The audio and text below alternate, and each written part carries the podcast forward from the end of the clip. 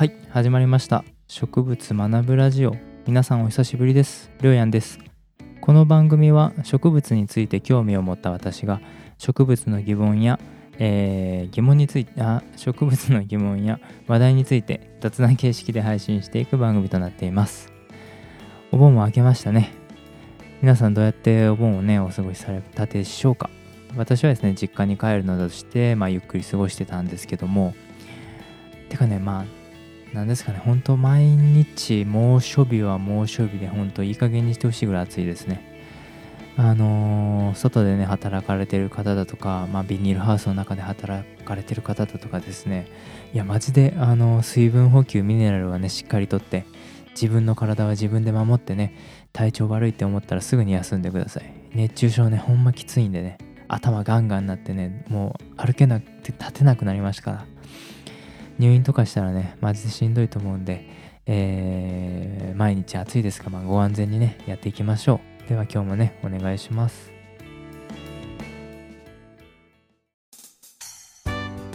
はいじゃあ今日はあの皆さんもね子供の時に多分つついて遊んでたんでなかろうか植物の話をしていきたいと思います。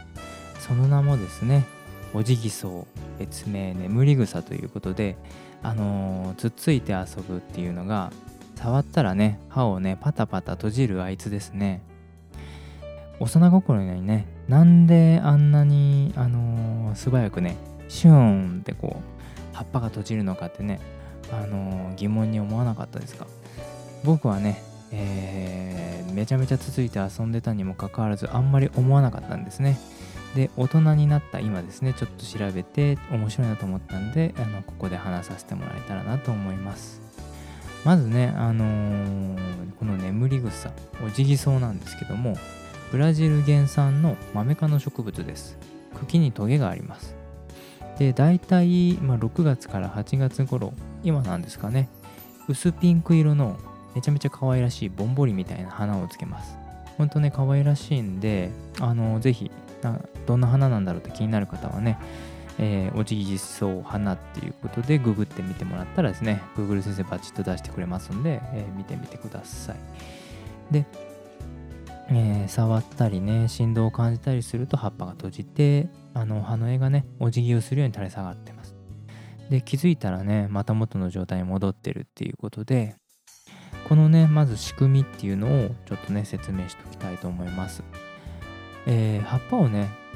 自分たち僕たちが触ったりすると、えー、それが電気信号となってあのー、運動器官である腫瘍鎮っていう部分があるんですけどもいわゆる折れ曲がるところここにね伝わります。でこののこの電気信号をまあ、測ってみるとですね動物の神経伝達の電気信号とめちゃめちゃ似てるみたいです。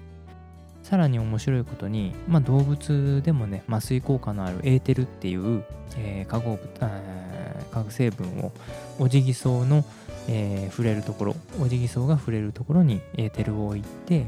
ビーカーをかぶせて外気を遮断しておくと電気信号が伝わらないんですって。つまり、まあ、動物と同じように麻酔の効果がかかってると。でまあ詳しくは分かってないみたいなんですけども、まあ、動物の神経伝達システムと似てるんじゃないかって思われてるみたいですね。で次にですねじゃあ葉っぱを触ると電気信号がその運動器官の使用鎮っていうところに伝わるのが、ま、今分かったと思うんですけどもじゃあ伝わってから、え、何が起きてるのかっていうと、あのー、脳の診断とかに使われる MRI ありますよね。あれで、あのー、使用鎮を、え、撮影してみてですね水の動きを調べてみたんですって。そこそうすると葉に刺激を与えてやるとですねその主要鎮の、まあ、下の方にある水が上にね移動していることが分かったそうです。つまりあの、水が水でこう膨れてた部分がですね上に水が抜けることでまあ圧が減少しますよね。そうなってオジギソウがお辞儀をするようにパタッと倒れると。でえー、っと、まあ、ちょっといろいろまあ、はしょると、で、その後20分ほど経つとですね、また水が戻ってきて、で、えー、再びね、同じような状態に戻るんですけども、ただこの水をね、あの上昇させるポンプ的な機能がね、よく分かってないみたいなんですよね。まあ、研究課題だそうです。はい。で、オジギソウについてですねいろいろね調べてたら昔の人もですねやっぱりオジギソウがこうパタパタパタパタ動くのがね不思議でたまらなかったみたいで面白いね実験をね結構してたのでそれをねちょっと紹介してみたいと思います。でえっとオジギソウをね皆さんもこうバンバンバンバン触った経験があるかと思うんですけどバンバンバンバン触ってたら今まで閉じてたのに急にねこうなんか閉じないようになってきたりって経験ないですか？僕はなんかなんとなくね思い出があるんですけどそれをねあのー、昔のあの研究者の方はおじぎそうも記憶すると。そういったあの外部からの刺激を記憶するっていうことを、ま仮説として立ててそれにね、あのー、合わせて、ね、それを証明するためにはいろいろな実験をされてたりそれが、ね、ちょっと面白かったんで今日紹介したいと思います。そのオジギソウを植えた鉢。がありますよね。これをあのー、馬車。まあ昔のこれはフランスかな。フランスで、まあ、馬車にね鉢に植えたオジギソウをたくさんこうね座席に並べてであのー、パリの街をあちこち走らせたんですって。で早足でねできるだけ止まらないように絶え間なくこう馬車を走らせて、えー、観察したそうなんですけどもやっぱりねあのー、昔の道路ですからまあガタガタですよね。今みたいな道路じゃないんで。で揺れ出した途端にやっぱりオジギソウは歯を閉じてしまったらしいんですでも最初のね振動で歯を閉じたかもしれないんですけどもあのドライブをね続けていくうちに意外なことが起きたと。最初は1つそれから2つ。でさらにはね、えー、5つついには全てっていうことでオジギソウの葉っぱがね開いていったんですって。馬車の振動がずっと同じような強さで続いているというのにっていうことであのー、植物はね振動に慣れてきたってこうね昔の人は書き記したみたいなんですけどもただねこの実験をした後にですねまああの興味深い疑問なんですけど長い間まあ疑問はね科学的に解明されないままだったみたいです。でまあ現代に戻ってきて2013年なんですかね。でえっとまあ現代でね馬車に乗せて走り道路をね走り回るわけにはいかないですから。もっとね現代的にこう実験をしてみたみたいなんですけども。えっと実験のねこの実験の目的が2つあって1つはオジギソウの小さな葉っぱが同じ刺激を繰り返して受けた時にそれを危険なものではないと認める能力があってつまり歯を閉じなくなるのを確認することが1個ともう1つはある程度の時間が経過したら受けた刺激が以前経験したことのあるものかどうかおじきそが識別してすで、ー、に知ったものである場合は適切に反応できるのかっていうのを確認することっていうことで植物がねすでに経験したことのある危険性のない刺激を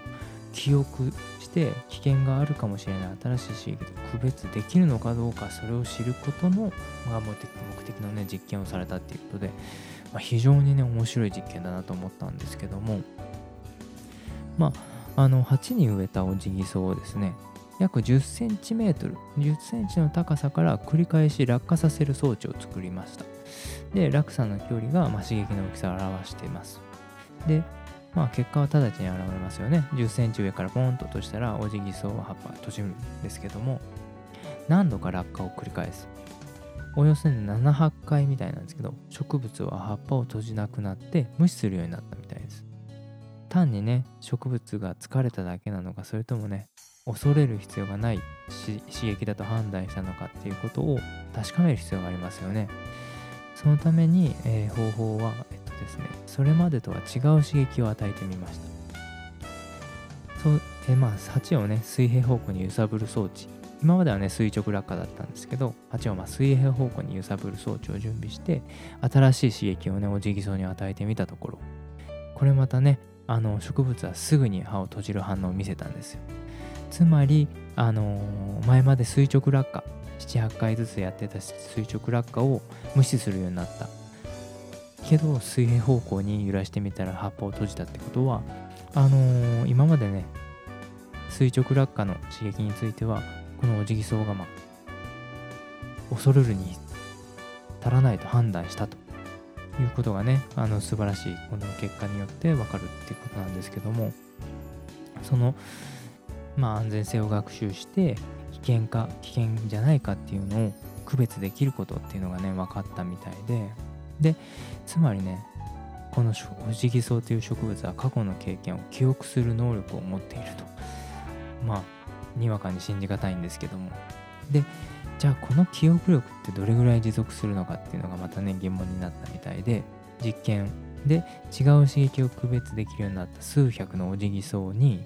何も刺激を与えないまま放置して学習したことその覚えさせた刺激をどれぐらい記憶しておけるのかを調べてみたみたいなんですよ。するとですねあのオジギソウは40日以上もの間その同じ刺激に対しての記憶を保ってたそうなんですよ。これは本当なんかめちゃめちゃ気になるんですけどえー、植物でこのなんでそんなね人間っていうかそのまあ脳みそもないじゃないですか植物には。でねこういう脳を持たない植物っていうものがですねなんでこのようにあの記憶というか覚えるっていうのをまああのー、持つんだろうかっていうのは未だにまあ謎みたいなんですけども、まあ、非常にねなんか夢がある話だなと思ったのと本当、まあ、植物の記憶っていう話ですね。なんかねとても興味があるんでちょっとねいろいろ文献調べてみようかなと思います。またねちょっと面白い話があったらここでねお話しさせてもらえたらなと思います。はい。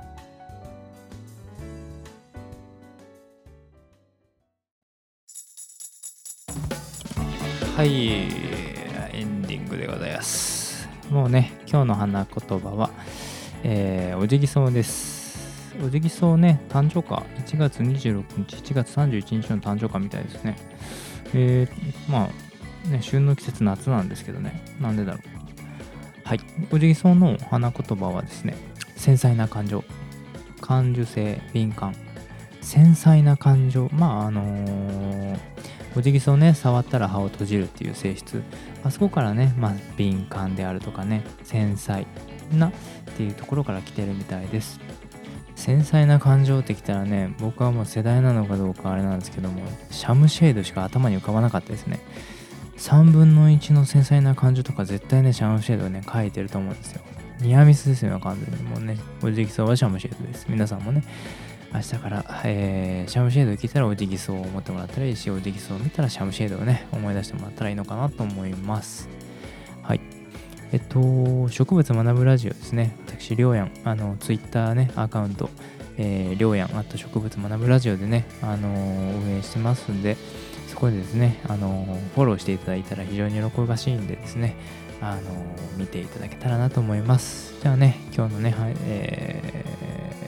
ー、植物学ぶラジオもありがとうございました。ではね、ほんと、暑い中続きますけども、皆さんお体には気をつけて頑張っていきましょう。ではね、また。バイバイ。